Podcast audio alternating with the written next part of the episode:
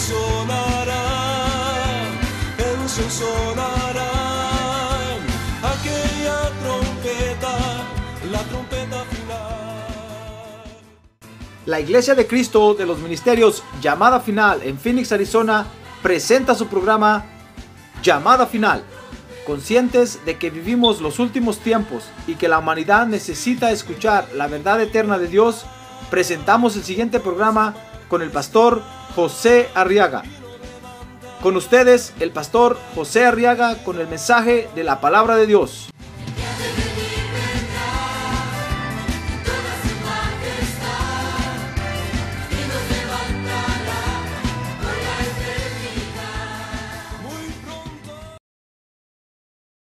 Abrir nuestra Biblia y vamos a estudiar la palabra de Dios. En el libro de los Hechos, capítulo 15, quiero que me acompañe, que sigamos viendo ahí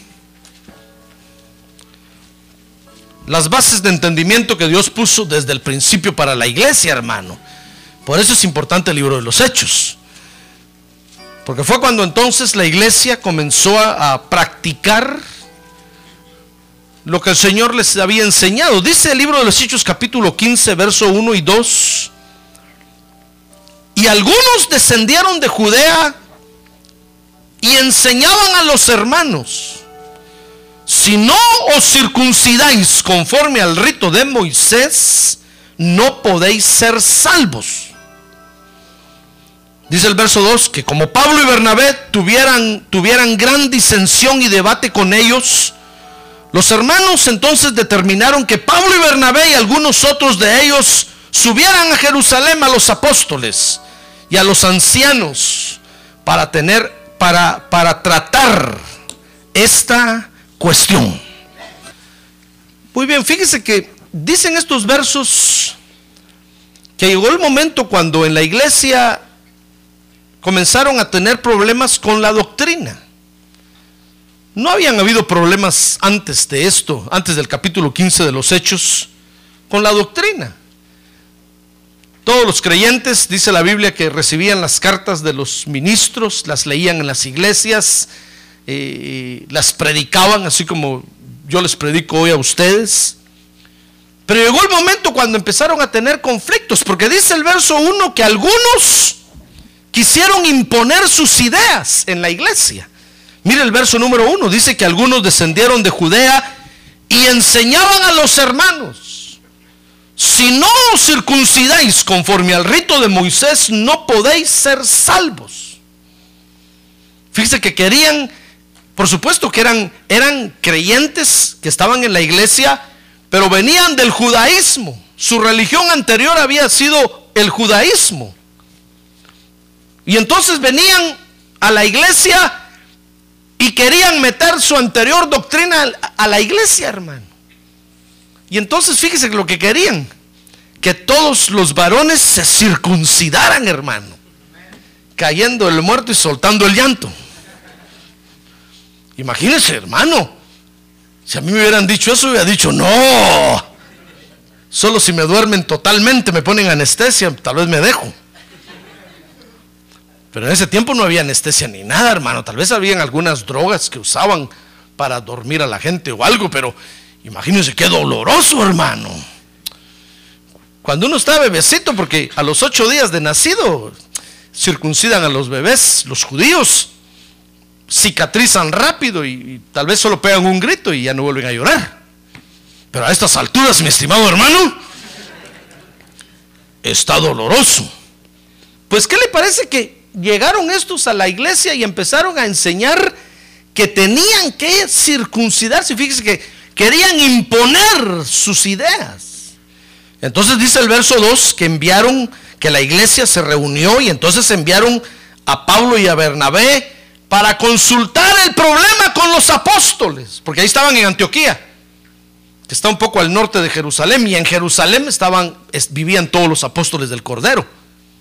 Y entonces dijeron, no, este asunto mandémoslo a consultar con los apóstoles, porque estos están proponiendo que nos circuncidemos. Mejor preguntemos, preguntémosles a los apóstoles y enviaron entonces a Pablo y a Bernabé. Entonces, con este acontecimiento, hermano, entonces yo quiero que vea usted conmigo que Dios tiene otra, otra base de entendimiento para nosotros, para que podamos caminar con Dios. ¿Sabe usted que Dios tiene bases de entendimiento, verdad?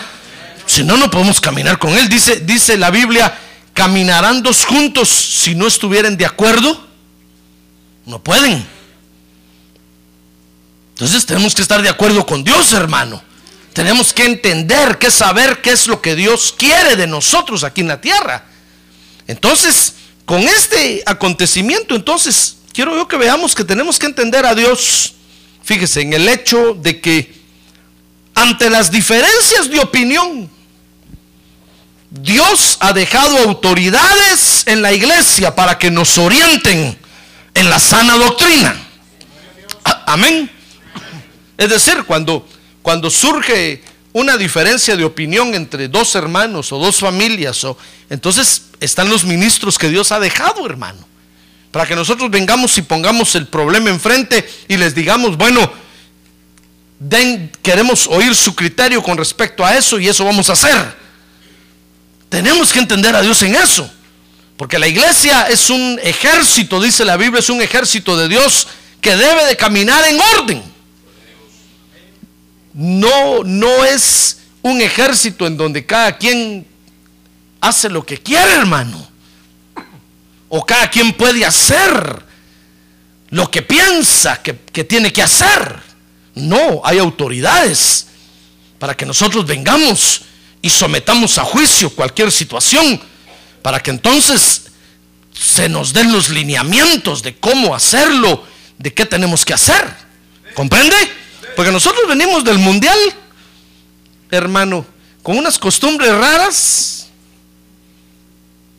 Y cuando estamos en la iglesia y de repente queremos hacer algo, creemos que lo podemos hacer como lo hacíamos allá. Hermano, y usted era el hijo del brujo del pueblo. Entonces viene a la iglesia y aquí quiere, quiere hacer... Eh, no, no, no, no, momento. Te dirá, pastor, pero es que en la Biblia no hay nada escrito de cómo hacer esto. No, pero hay autoridades.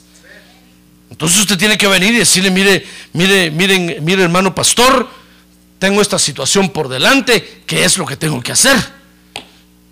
Yo antes allá en el mundo lo resolvía dándole un par de balazos al fulano. Pero ahora dígame, ¿usted saco la pistola o no la saco? Entonces aquí la autoridad le va a decir, bueno, mire hermano, La Biblia dice esto y esto y esto y lo que hay que hacer es esto y esto. Guarde la pistola. ¿Comprende? Entonces, si nosotros, fíjese, entendemos a Dios en esto tan sencillo, entonces no vamos a encontrar ningún tropiezo en la doctrina del Señor Jesucristo. Porque muchos tropiezan en la doctrina del Señor Jesucristo porque empiezan a decir que la Biblia no dice nada de esto, no dice nada de aquello, no dice no sé qué. Y entonces eh, optan por, por imponer sus ideas, sus costumbres, porque como la Biblia no dice nada. Pero no es así, hermano. Y entonces tropiezan. Dice la Biblia que es cierto que la doctrina no salva, pero extravía. Y dice la Biblia que el extraviado no tiene a Dios. Porque usted, usted, ha oído que hay muchos que dicen, no, la doctrina no importa. Si quien salva es Jesús. No importa dónde estés, no importa a dónde vayas, no importa lo que practiques. Si tienes a Cristo en el corazón, eh, eres salvo. Sí, entonces dice el apóstol Pablo que, que la doctrina es cierto, no salva, solo extravía. Entonces el apóstol Juan agrega, y los extraviados no tienen a Dios. Entonces imagínense para dónde van, hermano. Entonces es importante. Es importante que entendamos a Dios en esto para poder caminar en la sana doctrina. Amén. A ver, que tiene un lado. Esto es importante, hermano. Preste atención. Esto es muy importante. De esto depende nuestra relación con Dios. Entonces, fíjese que quiero que vea conmigo entonces que Dios ha querido hoy salvarnos a través de Jesucristo. Dice la Biblia en Hebreos 1.1 que Dios antes habló de otras formas y de muchas maneras. Pero hoy dice, nos habla únicamente a través de Jesucristo. Dice la Biblia que Él es la imagen misma de su sustancia. Dice la Biblia que Él, que por Él hizo el cielo y la tierra y todo lo que existe, todo lo que se ve y lo que no se ve.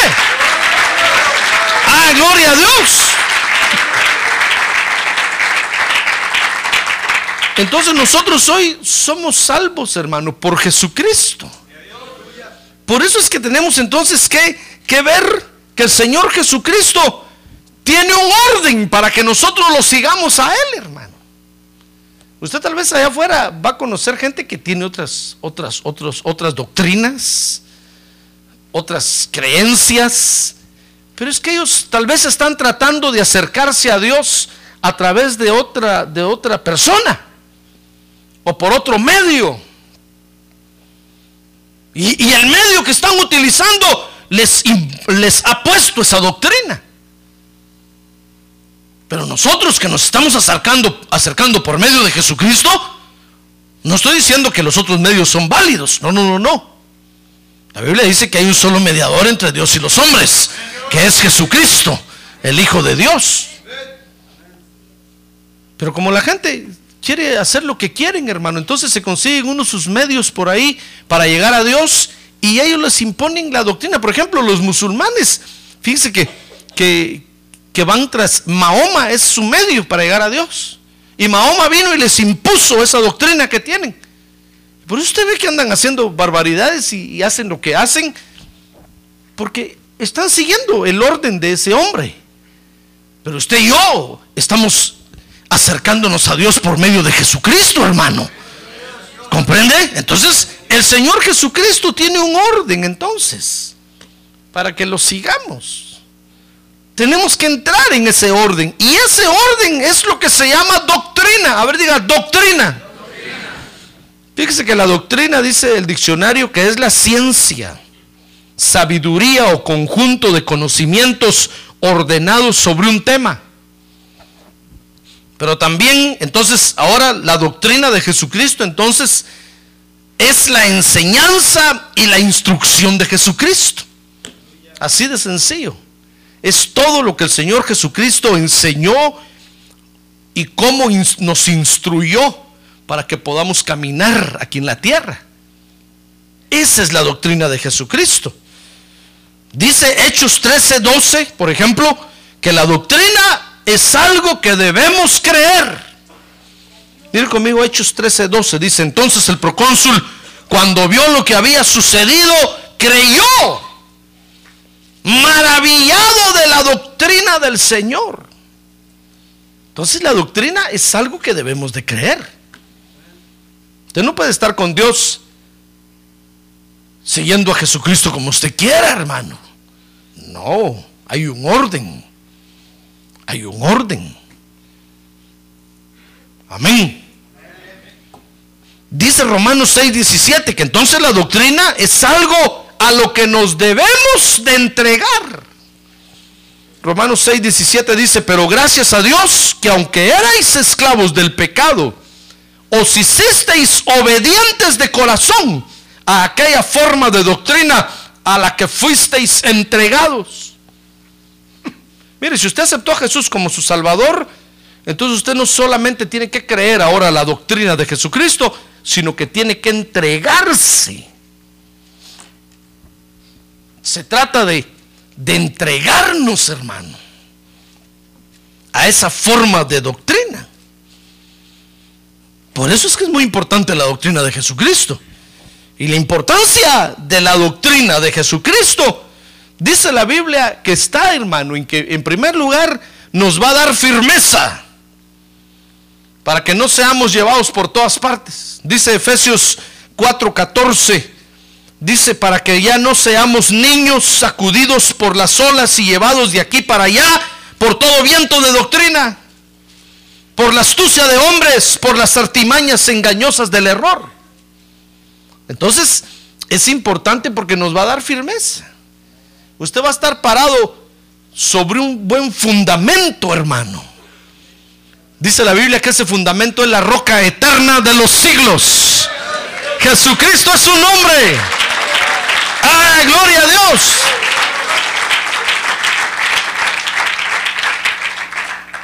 Entonces, por eso es importante, porque en primer lugar nos da firmeza, en segundo lugar, dice la Biblia que nos va a servir para poder comparar los comportamientos, hermano. Porque si usted ve que alguien está caminando de una forma, ¿con qué lo compara usted? Tiene que tener la doctrina de Jesucristo para decir, miren, este está caminando mal. Porque el otro puede decir, bueno, comparado con qué? ¿Por qué dice usted que yo estoy caminando mal? ¿Solo porque usted camina diferente?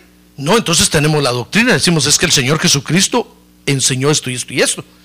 Y usted está haciendo esto y otra cosa diferente. ¿Comprende? Mire conmigo lo que dice segunda de Tesalonicenses 3:6. Dice, ahora bien hermanos, os mandamos en el nombre de nuestro Señor Jesucristo que os apartéis de todo hermano que ande desordenadamente.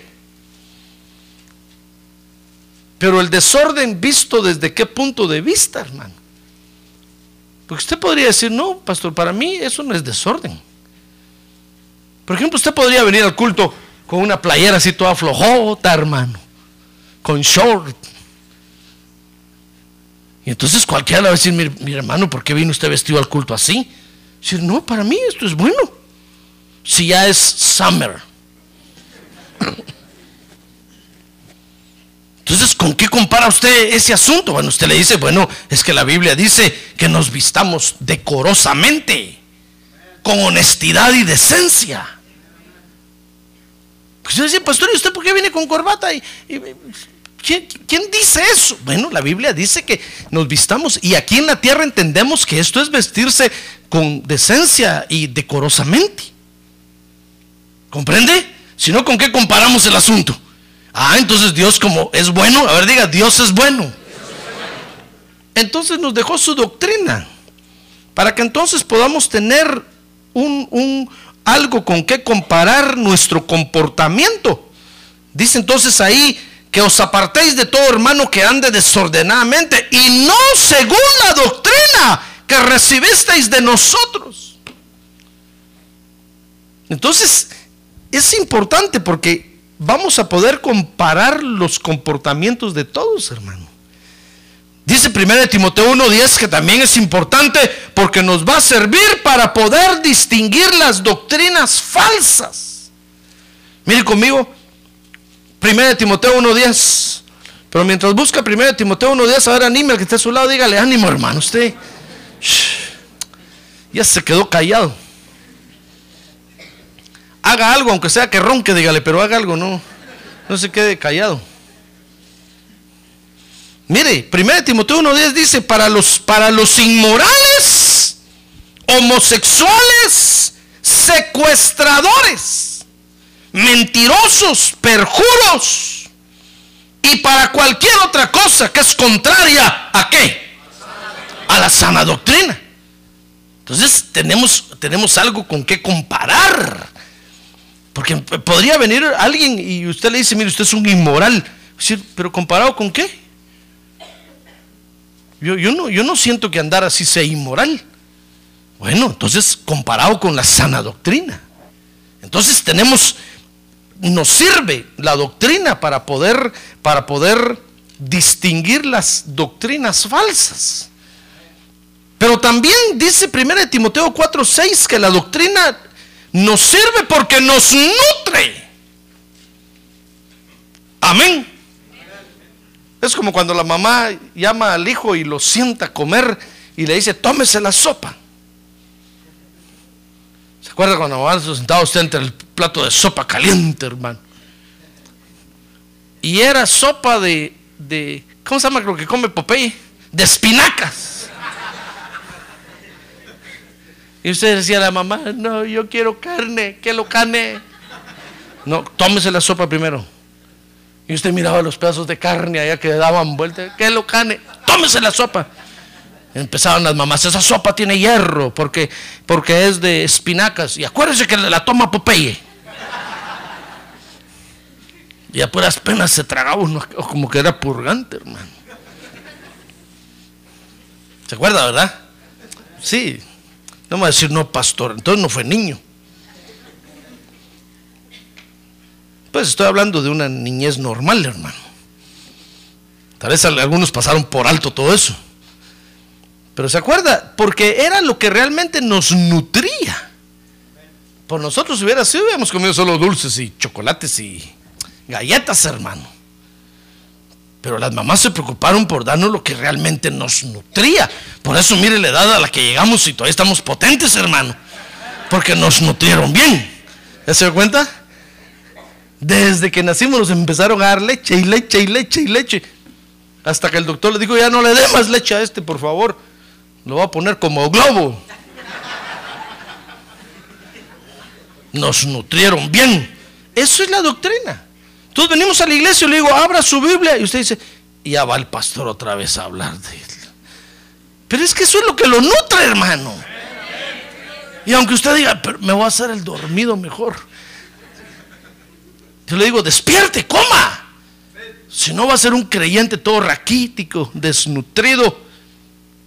Y en cualquier enfermedad, no se ha dado cuenta que hay hermanos que cualquier, cualquier cosa en el mundo los aflige, los asusta, los aflige y los afloja. Cualquier cosa los, cualquier cuestión los daña, los hiere, los lastima. Es que están enfermos porque no comen bien. Pero cuando uno está bien alimentado, bien nutrido con la doctrina de que el Señor Jesucristo, pase lo que pase, hermano, uno, sabe sobre quién está parado. Uno sabe dónde está, uno sabe lo que está creyendo. ¡Ah, gloria a Dios! No perdón, no hay enfermedad que lo vaya a votar, estoy hablando espiritualmente no va a haber enfermedad que lo vaya a botar. Mire conmigo, 1 Timoteo 4:6. Ahí está, dice, al señalar estas cosas a los hermanos, le dice Pablo a Timoteo, serás un buen ministro de Cristo, Jesús, nutrido con las palabras de la fe y de la buena doctrina que ha seguido. Entonces usted se puede parar en cualquier lado, hermano. Nada ni nadie lo mueve. Se puede parar en medio de un montón de ateos. Ni cosquillas le hacen. Se puede parar en medio de un montón de idólatras.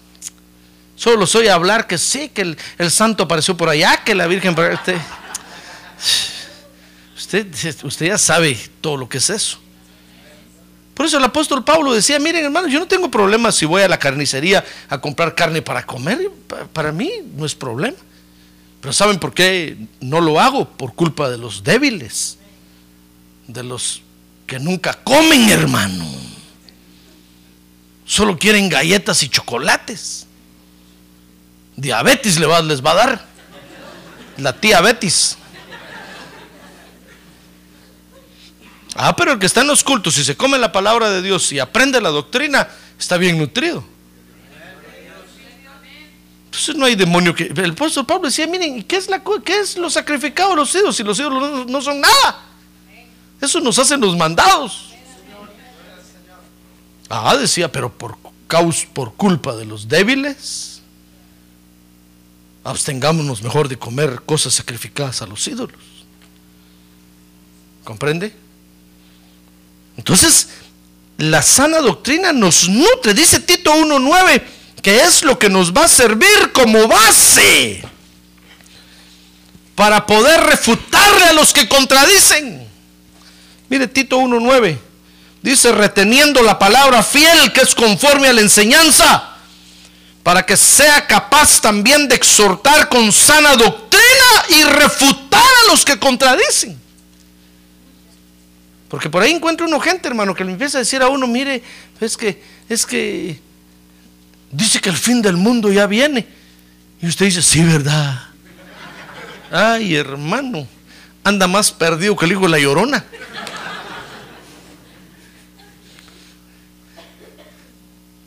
Los que no saben le enseñan a usted. Cuando usted debe decirles, no, el fin del mundo no viene todavía. La venida del Señor Jesucristo es la que viene. Y viene a poner su reinado por mil años en la tierra. Y eso va a estremecer la tierra, va a provocar juicios, va a provocar una serie de catástrofes. Porque va a comenzar un nuevo reinado. Va a haber un cambio de era. Si usted está bien nutrido con la sana doctrina, hermano, anda la gente preguntando, ¿y la salvación se pierde o no se pierde? Yo lo veo tan fácil, hermano. Tan sencillo. Pero hay unos temblando porque dice que se pierde. Y otros pecando porque dicen que no se pierde. Y es tan fácil. Pero cuando uno está bien nutrido, nada lo asusta a uno, hermano. ¿Comprende? Entonces uno puede, puede discutir, puede refutar a los que contradicen. Ahora, al no, al no hacerle caso a la doctrina del Señor Jesucristo, si usted no quiere meterse en el orden, pues, para caminar con Dios en la tierra, entonces podemos caer en el error de seguir nuestros propios deseos. Eso era lo que estaba pasando en la iglesia ahí. Habían unos que no les importaba la doctrina, hermano, y de repente se acordaron de Moisés. Y dijeron, de veras que Moisés dijo que todos los varones se circunciden. ¿Y sabe qué hicieron? Se fueron a parar al baño a ver si eran circuncidados o no. Y ahí estaban. Este no es circuncidado. Mirando a todos a ver quién es. Cuando se dieron cuenta que la mayoría no eran circuncidados porque eran gentiles, todos dijeron, no, esta iglesia no sirve porque no se han circuncidado. Hermano, mire por donde andaban queriendo imponer sus propios deseos. Por eso es que hay gente que divide iglesias. Porque en las iglesias quieren imponer sus propios deseos, hermano. Y como la gran mayoría en, las iglesias, el 99.99%, no les importa la doctrina, se van con ellos. Pero el, el, el punto 0.9% que les importa se quedan. Porque dicen, no, yo sé dónde estoy parado, yo sé lo que he creído, yo sé lo que tengo. Mire qué importante la doctrina, hermano. Si nosotros no nos metemos en el orden de Dios, entonces vamos a caer en el error de seguir nuestros propios deseos. Mire, segunda de Timoteo 4:3. Ahí el apóstol Pablo lo dijo, segunda de Timoteo 4:3 dice, porque vendrá tiempo cuando no soportarán la sana doctrina sino que teniendo comezón de oídos acumularán para sí maestros conforme a sus propios deseos. Mire, es que si no nos importa la doctrina del Señor Jesucristo, de repente se nos va a ocurrir a nosotros decir, vistámonos todos de blanco y vamos a pararnos al cerro, al Camelback, y esperemos allá a Jesucristo. Ya ve que en 1844 ya lo hicieron, luego en 1910, 15, por ahí hubo otro grupo que lo hizo. Dijeron, no, es que Jesucristo ya viene y se iban a parados. Llegó el día, les pasó, les, les pasaron no sé cuántos años y después dijeron, no es que calculamos mal. Va a venir en no sé qué. Y ahí estaba toda la gente con ellos, hermano. Yo me imagino al Señor mirándolos. ¿Y estos tontos que están haciendo ahí?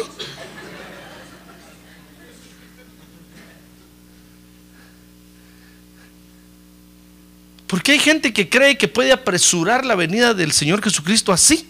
Y así no se apresura la venida del Señor Jesucristo. El apóstol Pedro dijo que la podemos apresurar rindiéndonos de todo corazón a Él, entregando las áreas de nuestra alma, hermano. Pero mire cuántos errores se han cometido en la tierra, en la historia de la iglesia. Ya ve que aquellos que se fueron en la cola del cometa, ¿se acuerda de ellos? ¿No se acuerda? Ahí en San Diego se murieron unos porque se fueron a un retiro y porque ahí venía el cometa no sé qué. Y que Dios les había revelado que en la cola del cometa se iban a ir todos ellos. Se fueron al retiro, se envenenaron todos y ahí se murieron. Eso acaba de ser. Pero es que, pero es que, ¿por qué no le hacen caso a la doctrina de Jesucristo, hermano? Pero no les interesa caminar en orden con Dios en la tierra, entonces podemos caer en el error, fíjese, de seguir nuestros propios deseos, hermano. Y no nos vamos a ir en la cola del cometa, sino en la cabeza del cometa. ¿Comprende? Ah, pero dice la Biblia en 2 Tesalonicenses 2.10 que esa es precisamente la operación de error que Dios envía a la tierra. Mire conmigo, 2 Tesalonicenses 2.10, eso es para que se asuste un poquito. Y con todo engaño de iniquidad, dice ahí, para los que se pierden, porque no recibieron el amor de la verdad para ser salvos. Mire, esa es la doctrina. No les importó la doctrina, hermano. Dijeron, no, eso ya este pastor se lo inventa. No, si yo soy más inteligente que él. Yo predico mejor que él. Y como no faltará alguien que se le acerque y le diga, hijo mío, dice el Señor, tú predicas mejor que el pastor. Y hasta se estremecen así.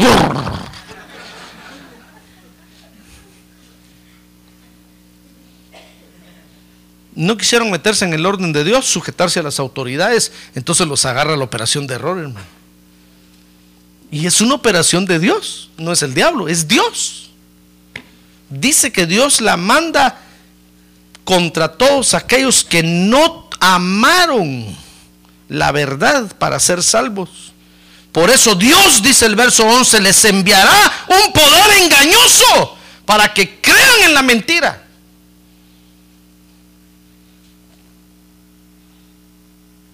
Si usted, si usted no se quiere meter en el orden de Dios para ser sanado, ahí están los pares de sufrir. E, esa cola de cometa sí se lo va a llevar, hermano. Ahí va a resultar usted con su rosita santa de no sé qué, más idólatra que como estaba con los católicos con un montón de fetiches y un montón de cosas encima, de repente ya no va a poder caminar porque aquí lleva la rosa, aquí lleva el manto, aquí lleva el no sé qué, aquí lleva entre la billetera tiene el escapulario de no sé cuánto, entre esta bolsa tiene la pate conejo, entre esta y, con el vaso del agua santa del mar muerto en la mano. Cuando lo miramos caminando así, si hermano, ¿qué le pasó, hombre? Ah, es que, pero es que tengo esta agua para no sé qué, para los malos espíritus. Tengo esta pata de conejo para la buena suerte. Tengo esta para no sé, lleno de fetiches, hermano. ¿Quién, ¿Quién lo engañó? Si usted era libre. ¿Por qué se dejó engañar? ¿Por qué se dejó engatusar? Conoce el verbo engatusar, ¿verdad? Si no, otro día se lo digo. Ah, pero como nunca amó la verdad de Dios para ser sanado en el orden de Dios, sino que se desesperó y dijo, no es que yo quiero, ya no aguanto esta enfermedad, que Dios me sane y se va y va a recibir un montón de fetiches. Y ahí está. Entonces Dios les envía un poder engañoso para que le crean a la mentira. ¿Usted cree que alguien así va a llegar al cielo? Ay, hermano. Al suelo va a llegar. Dice entonces, pero Dios les enviará un poder engañoso para que crean en la mentira, a fin de que sean juzgados todos los que no creyeron en la verdad. Ah, es que Dios necesita argumentos para condenar a alguien. Dios necesita argumentos, hermano. Entonces Dios le está hablando a usted, le está enseñando su doctrina. Ahí está el dear pastor Joe Arriaga enseñándole toda la semana la doctrina. Y usted, no, hoy no voy al culto. ¿Qué me importa lo que el pastor va a enseñar hoy? Ya sé lo que habla. Bueno, Dios dice, bueno, te estoy enseñando mi palabra. ¿La desprecias? Vaya. Bueno, te voy a condenar. Pero como Dios necesita argumentos, Dios no lo puede condenar a usted solo porque no viene al culto. Entonces Dios dice, muy bien, envía la operación de error. Y usted se va en la cola del cometa, hermano.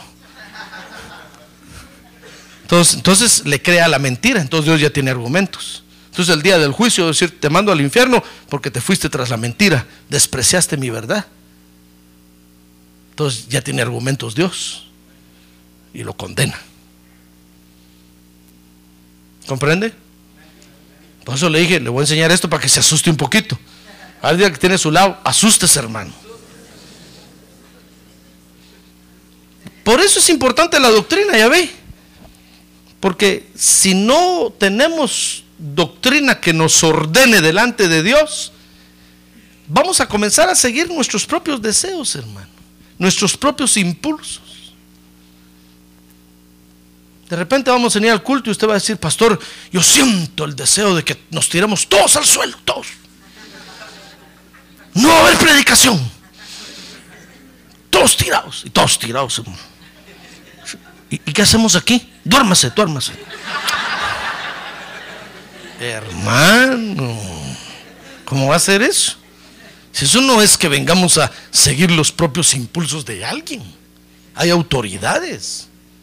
Si usted siente el deseo de que nos tiremos al suelo, usted tiene que venir con la autoridad y decirle, mire pastor, fíjese que siento el deseo que nos tiremos al suelo, entonces déjeme que yo juzgue el asunto, hermano. Preguntar, Dios, mira qué deseo tan feo tiene este hermano. Yo no tengo ganas de tirarme al suelo. Entonces yo le voy a decir, mire, disculpe, pero no, ahorita no es hora de hacer eso. Tal vez otro día, en otra oportunidad. Pero ahorita me toca predicar a mí la palabra de Dios. ¿Cómo tirar al suelo? ¿Comprende? Y entonces comenzamos a seguir nuestros propios impulsos. Y va a venir el operación de error y nos va a agarrar, hermano. Por eso es importante la doctrina. A ver, diga, por eso es importante la doctrina. A ver, diga, por eso tengo que entender a Dios. Que es importante la doctrina. Por eso es que entonces Dios dijo muy bien, toda orientación que ustedes necesiten va a venir a través de los ministros que yo ponga. Entonces usted está en un dilema ahí, hermano, en algo que no sabe, porque la Biblia no dice, no le dice claramente a usted qué hacer. Bueno, hay autoridades, venga y ponga delante de ellos su asunto.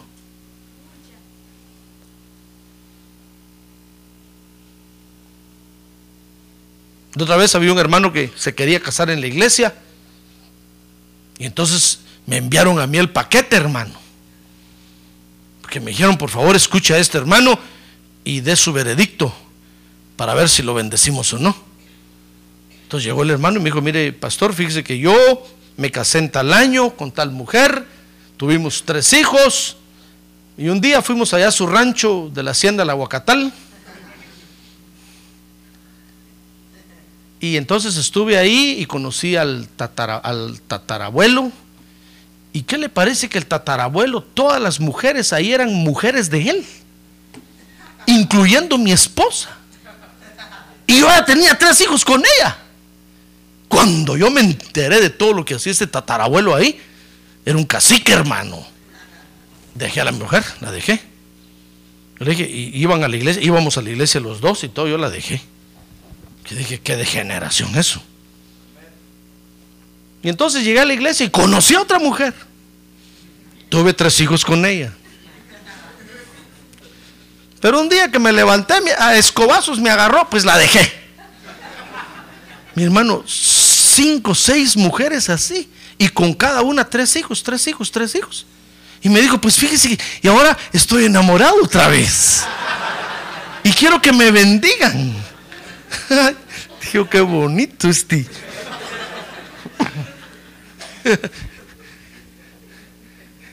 Miren los problemas que a veces hay que enfrentar, hermano. Y son cosas que hay que, hay que definir, son cosas que hay que ordenar. ¿Comprende?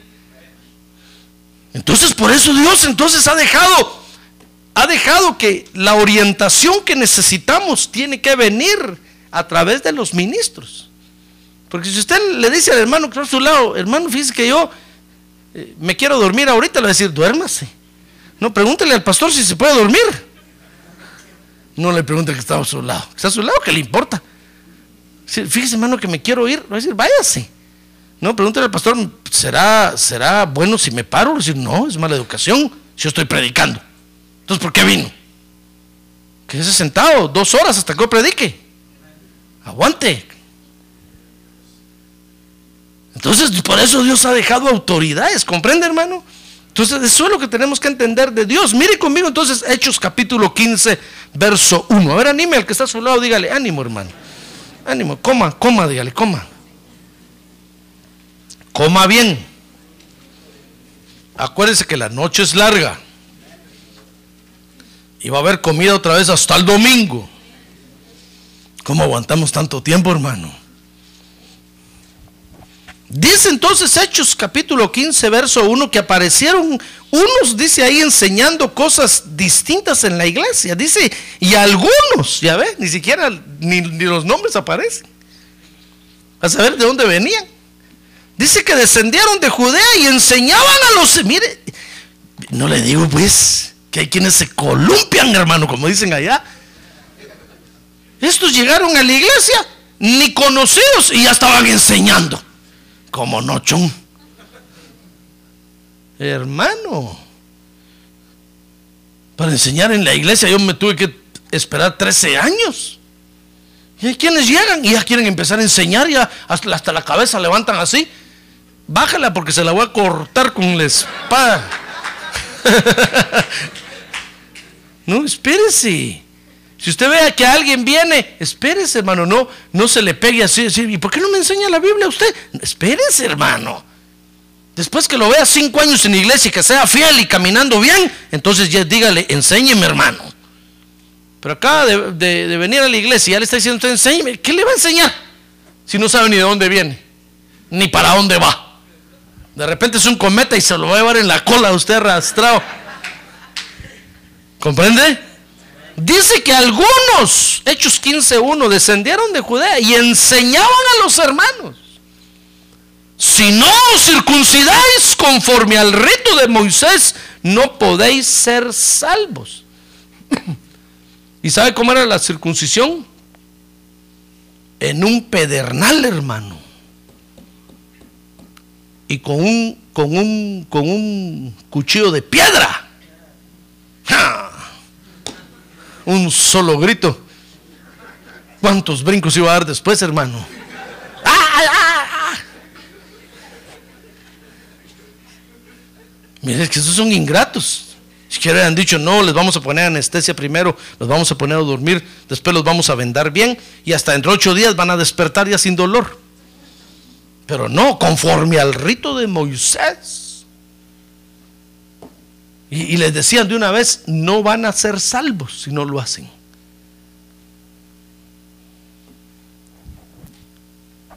Mire lo que estaban enseñando. Entonces dice el verso 2 que inmediatamente los ministros de la iglesia salieron a la ofensiva, hermano. Porque Dios tiene autoridades en la iglesia, ¿sabe usted? ¿verdad? Entonces dice que Pablo y Bernabé, dice que tuvieron una gran disensión y debate con ellos. Imagínense qué alegada se dieron, hermano. Entonces Pablo les decía, ustedes no saben cómo nos ha costado que estos vengan a la iglesia y ustedes vienen a imponerles esto nada más. Van a conseguirse unos cuantos y tráiganos y entonces a ver si quieren imponerles algo. Saber qué alegata tuvieron. Dice que una gran disensión y debate con ellos. Entonces dice que los hermanos determinaron y dijeron, bueno, miren, Pablo y Bernabé, ¿saben qué? Mejor váyanse allá con los apóstoles a Jerusalén y con los ancianos que están allá para tratar esta cuestión. Dice que decidieron entonces mejor consultarle a los apóstoles del Cordero que estaban en Jerusalén. Entonces dice el verso 4 que cuando llegaron a Jerusalén, dice que el problema doctrinal continuaba allá, hermano. Mire, no le digo que hay cosas difíciles. Hay cosas que son gruesas, hermano. Dice que cuando llegaron a Jerusalén, mire el verso 4, fueron recibidos por la iglesia, los apóstoles y los ancianos, e informaron de todo lo que Dios había hecho con ellos. Pero algunos, verso 5, de la secta de los fariseos que habían creído, ah, es que ese es el problema que están dentro de la iglesia, hermano Dice que se levantaron diciendo, es necesario circuncidarlos y mandarles que guarden la ley de Moisés. Mire, es como que es como que un católico, yo le hablo a los católicos porque yo, era católico antes, pues. como que viniera un católico aquí a decirnos, no, ustedes tienen que adorar a María, si no, no van al cielo. Y que empezara a decir, no, tienen que adorar, pongan a María ahí. Hermano, si de ahí salimos, salimos de Babilonia y nos quieren regresar a Babilonia. Pues estos llegaron con la religión judía y dice que habían creído en Jesucristo. Estaban en la iglesia. Y querían imponer, y no solo en la iglesia en Antioquía, sino que se fueron hasta Jerusalén a enfrentar a los apóstoles, hermano. Como no estaba nada escrito en ese tiempo de nada de eso, no, no sabían, no sabían los apóstoles qué hacer. Entonces el diablo los quiso sorprender. Pero gracias a Dios que Dios tiene autoridades en la iglesia. Hay que decir gracias a Dios que Dios tiene autoridades en la iglesia. Ah, gloria a Dios. Gloria a Dios, hermano. Por eso es que la seguridad de la oveja es el pastor. Así como la seguridad de los hijos son los papás. Cuando, los, cuando, cuando la gente conoce a los papás, ya tienen miedo, hermano. Pero cuando miran a nuestros hijos por ahí, para arriba y para abajo en la calle, todos quieren abusar de ellos. Pero cuando saben que tienen papás, dicen, no, no, no, no, es que ese papá se ve que es bravo. Entonces ya les da miedo. Así es en la iglesia. La seguridad de la oveja es el pastor. Por eso David decía, Jehová es mi pastor. Nada me falta. Estoy contento, estoy completo. Me da buen alimento. Me cubre, me protege. Entonces, gracias a Dios que Dios tiene autoridades, hermano. Porque las autoridades, Dios les va a revelar qué hacer con nosotros. Amén. Entonces los, ministros salieron a la defensiva.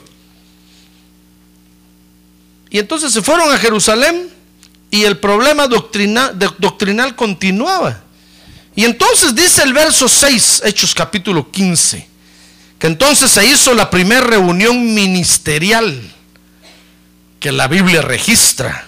Dice el verso 6 que entonces los apóstoles y los ancianos se reunieron para considerar este asunto. Y es lo que entonces en la Biblia se conoce como el primer concilio ministerial que hubo. Fíjese que concilio es la reunión de los de ministros para tratar asuntos doctrinales. Porque se presentan a veces unos casos tan terribles, hermano. Y como no hay nada escrito en la Biblia, entonces hay que reunirse para discutir esa situación, para escuchar los otros puntos de vista de los otros ministros. Por eso nosotros pertenecemos a un concilio de ministros, que es el concilio de los ministros llamada final, de los ministerios llamada final. Entonces cuando hay un problema doctrinal que alguien tiene, nos mandan a llamar y vamos y lo expone y dicen, miren hermano, yo tengo este caso en mi iglesia, está pasando esto y esto y esto, ¿qué hago? Entonces ahí cada quien da su punto de vista, se llega a un consenso, a un acuerdo y se echa a caminar. Por eso es importante Amén. Los, los concilios de los ministros. Ahora, en la reunión de los ministros, entonces, se van a tratar a fondo los problemas doctrinales, hermano. Mire, por ejemplo, dice ahí Hechos 15, 7. Dice que después de mucho debate, imagínense que estaban reunidos ahí, sin duda ahí les llevaban cafecito, llegó la hora de lonche, ahí les llevaron comida, Llegó la hora de, la cena y les llevaron de cenar. Ya casi se iban a dormir y no terminaban la discusión, hermano. Y uno decía, no, pero es que nos va a doler mucho si decimos que nos circuncidemos. Y otro decía, pero deja el dolor por un lado, hermano. Eso no es, no, ¿cómo va a ser eso? Eso pertenece a los judíos. No es ahora en la gracia. Saber qué discusión, ¿comprende? Dice que después de mucho debate, Dice que Pedro se levantó y les dijo, hermanos, ya me cansé.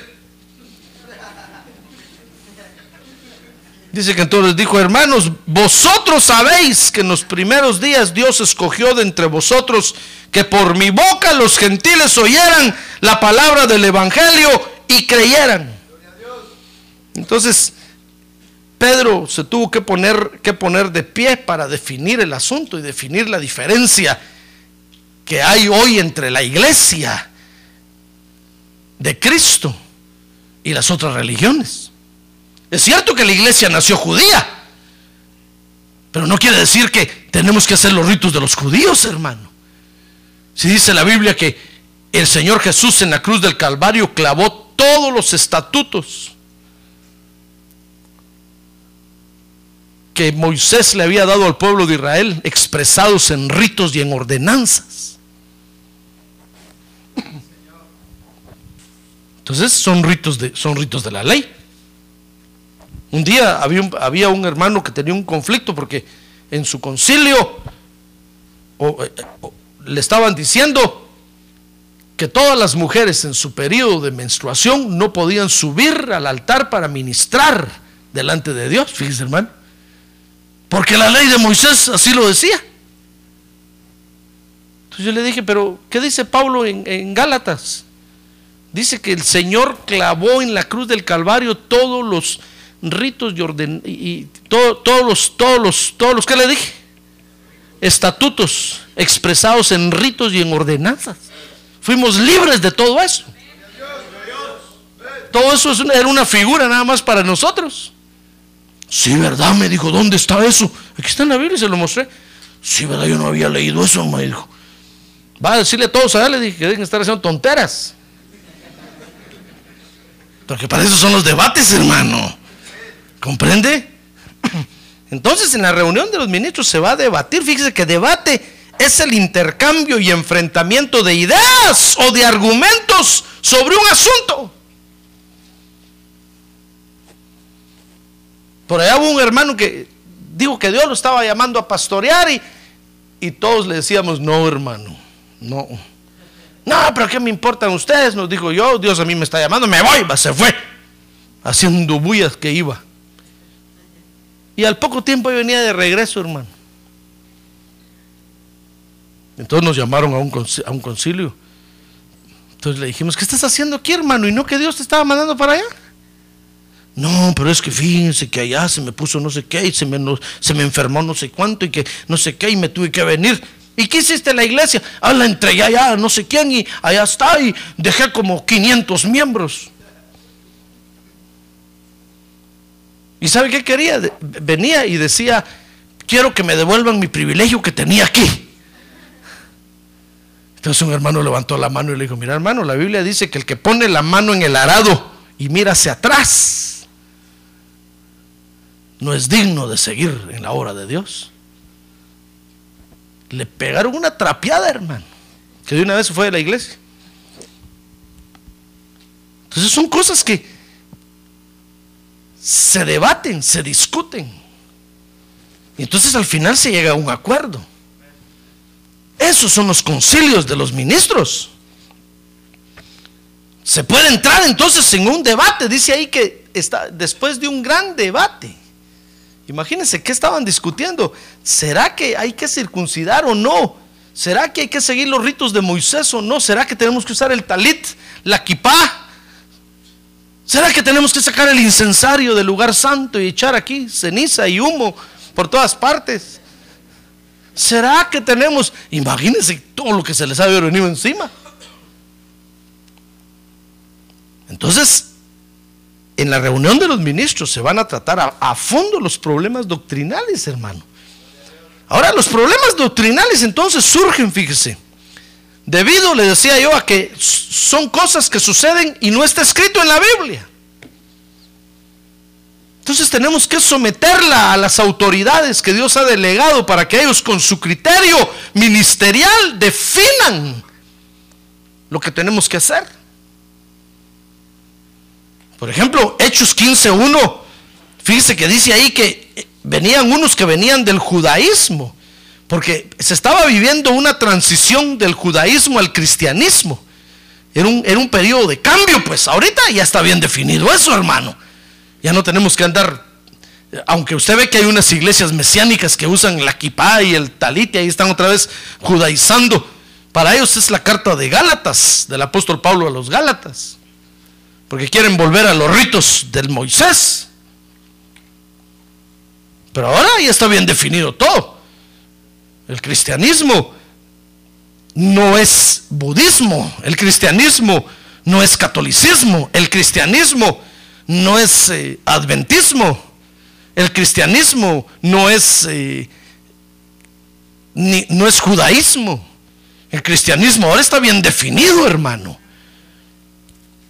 Entonces se estaba viviendo en ese tiempo un periodo de transición. Dice el verso 5 que los que habían sido judíos querían imponer su doctrina. Querían, querían traer el judaísmo a la iglesia. Entonces dice el verso 7 que entonces Pedro comenzó a aclarar lo que es el cristianismo. Dice el verso, el verso 7, vea conmigo, y después de mucho debate, Pedro se levantó y les dijo, hermanos, vosotros sabéis que en los primeros días Dios escogió de entre vosotros que por mi boca los gentiles oyeran la palabra del Evangelio y creyeran. Y Dios que conoce el corazón les dio testimonio dándoles el Espíritu Santo, así como también nos lo dio a nosotros. Y ninguna distinción hizo entre nosotros y ellos, purificando por la fe sus corazones. Ahora pues, ¿por qué tentáis a Dios poniendo sobre el cuello de los discípulos un yugo que ni nuestros padres ni nosotros hemos podido llevar. Mira ahí el apóstol Pedro, tuvo que separar el cristianismo del judaísmo. Y entonces dice el verso 13, que entonces pidió la palabra ya no un apóstol, sino el pastor de la iglesia en Jerusalén, que era Jacobo, el hermano del Señor. No el apóstol Jacobo, porque acuérdense que al apóstol Jacobo Herodes lo mató. Este era Jacobo, el hermano de Jesús, del Señor Jesús. Y era el pastor de la iglesia en Jerusalén. Entonces él pidió la palabra. Y entonces habló del, trabajo de Dios con los gentiles. Miren, miren el verso 13. Dice que cuando terminaron de hablar, Jacobo respondió diciendo, escuchadme hermanos. Simón ha relatado cómo Dios al principio tuvo a bien tomar de entre los gentiles un pueblo para su nombre y con esto concuerdan las palabras de los profetas, tal como está escrito, después de esto volveré y reedificaré el tabernáculo de David que, ha caído, y reedificaré sus ruinas y lo levantaré de nuevo. Si usted sigue leyendo ahí, dice, para que entonces todos los gentiles busquen al Señor. Entonces, con estas dos exposiciones que estas dos autoridades de Dios hicieron, llegaron a, a una solución, hermano. Dice el verso 19 que Jacobo entonces propuso una solución. Dice, por tanto, dijo, yo juzgo que no molestemos a los que de entre los gentiles se convierten a Dios, sino que les escribamos únicamente que se abstengan de cosas contaminadas por los ídolos, de fornicación y de lo estrangulado y de sangre. Mire, de toda la ley de Moisés dijeron, ¿saben qué? Digámosles que tengan cuidado con esas cosas, porque esas cosas son de alta contaminación para su vida espiritual. Entonces llegaron, llegaron a una solución y esa solución fue aceptada por todos. Dice que todos dijeron, gloria a Dios, aleluya, amén. Eso es lo que tenemos que hacer. Y dice entonces 15, 28, y con esto termino. Ahora dile que tiene a su lado, ánimo hermano.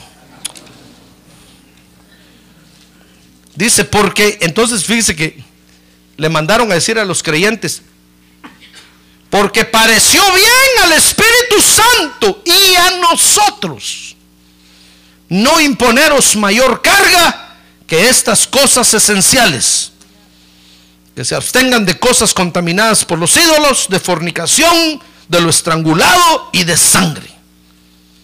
Entonces, ¿qué le parece que estas reuniones entonces de los ministros están dirigidas por el Espíritu Santo, hermano? Y aunque hay un gran debate y una jaladera y estiradera, y unos se enojan, otros se contentan, unos se ríen, otros chiflan, pero al final entonces se llega a un acuerdo. Y son reuniones dirigidas por el Espíritu Santo. Mire qué cosas tremendas pasan, hermano. Entonces, hoy nos toca entender, hermano, el hecho de que Dios tiene autoridades entonces para que nos guíen en la doctrina de Jesucristo. Porque la doctrina es muy importante. Mire las cartas eh, que el Señor le manda a las iglesias de Apocalipsis.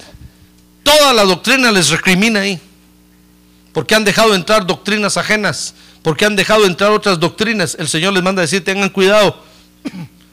Saquen esta doctrina aquí, echen esta doctrina de allá. Porque la doctrina es importante, hermano.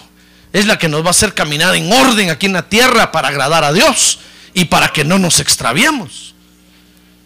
Entonces, cuando hay cosas que no están definidas en la palabra de Dios, nosotros tenemos que confiar en que tenemos ministros y autoridades que están delineando la doctrina, la sana doctrina, lo que nos conviene como hijos de Dios, que no andamos solos y errantes nada más creyendo cualquier cosa y agarrando lo que venga, hermano que de repente viene alguien por ahí empieza a, anunciar algo y a creer algo y venimos nosotros y lo, agarramos y decimos, aunque sea este pelón, nos agarramos. No, hermano. No, tenemos autoridades en la iglesia que saben qué es lo que están haciendo, que están al tanto de la doctrina, del cumplimiento de la palabra de Dios. Y cuando hay algo que no, que, que causa incertidumbre, inmediatamente se reúnen para delinear la doctrina que nosotros tenemos que practicar, hermano. Entonces hoy tenemos que entender a Dios en esto. ¿Cree usted que es difícil entender a Dios en esto? ¿Verdad que no? Entonces tenemos que confiar y tenemos que decirle gracias Señor porque tú cuidas de mí. Porque yo tenga siempre el mejor alimento para alimentarme. Gracias porque yo sé que no me van a dar de comer cualquier cosa en esta iglesia. No me van a dar solo para meterme en la boca para que me calle así. Tome, coma. No, sino porque eh, la comida está bien preparada con la sana doctrina del Señor Jesucristo. Y eso me va a nutrir, me va a alimentar, me va a afirmar y me va a sostener y me va a desarrollar para gloria de Dios. Amén. Amén. ¿Quiere cerrar sus ojos? A ver, póngase de pie conmigo y digámosle, Señor, yo quiero entenderte ahora en esto, porque la doctrina es importante para mí. Levante su mano y dígale, Señor, quiero entenderte en esto, que tú tienes autoridades que nos van a, orientar aquí en la tierra. Por eso confía, hermano. Cuando usted tenga algún problema con la doctrina o, con, o, con, algo en su vida, confíe en que Dios tiene autoridades que están velando por nosotros, que no nos van a decir cualquier cosa, sino que nos van a decir con la guianza del Espíritu Santo lo que nos conviene para agradar a Dios. Eso es lo que tenemos que entender de Dios. Si usted lee ahí el libro los Hechos, se va a dar cuenta que dice que cuando le fueron a decir a todos los hermanos, miren, esta, esto es lo que hay que hacer, dice que todos recibieron con gozo la palabra, hermano. Y todos dicen que adoraban a Dios. Porque se dieron cuenta que tenían autoridades que podían definir sus problemas doctrinales. Démosle gracias a Dios. Levante su mano y dígale gracias Señor. Gracias porque tú cuidas de mí. Dice la Biblia que el Señor Jesucristo es el príncipe de los pastores. Por eso David decía, Jehová es mi pastor. Nada me falta. Porque Él cuida de nosotros, hermano. Él está al tanto de nuestro alimento lo que nos va a nutrir y nos va a afirmar en la tierra. Padre, te damos gracias esta noche por tu palabra. Gracias porque tú tienes autoridades delegadas en tu iglesia y en ese lugar para que cuiden de nosotros. Dice tu palabra que son los que encargados de nuestras almas, que velan por nosotros, los que nos van a nutrir y nos van a alimentar. Gracias Dios porque Tú tienes cuidado de nosotros y sin duda estás al tanto porque el alimento sea un buen alimento, un alimento con buenos nutrientes, para que seamos buenos creyentes y nos desarrollemos agradándote a ti aquí en la tierra, Padre. Gracias te damos por eso, Señor, en el nombre de Jesús.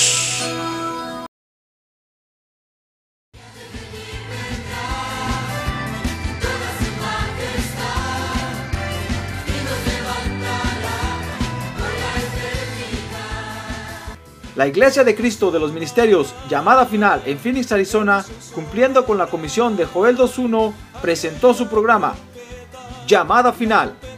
Esperamos que nos vuelva a sintonizar la próxima semana a la misma hora por esta emisora.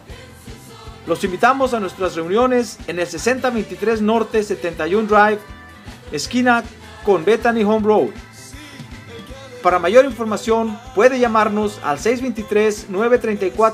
623-934-1259 o visitarnos en la internet al www.llamadafinalphoenix.com.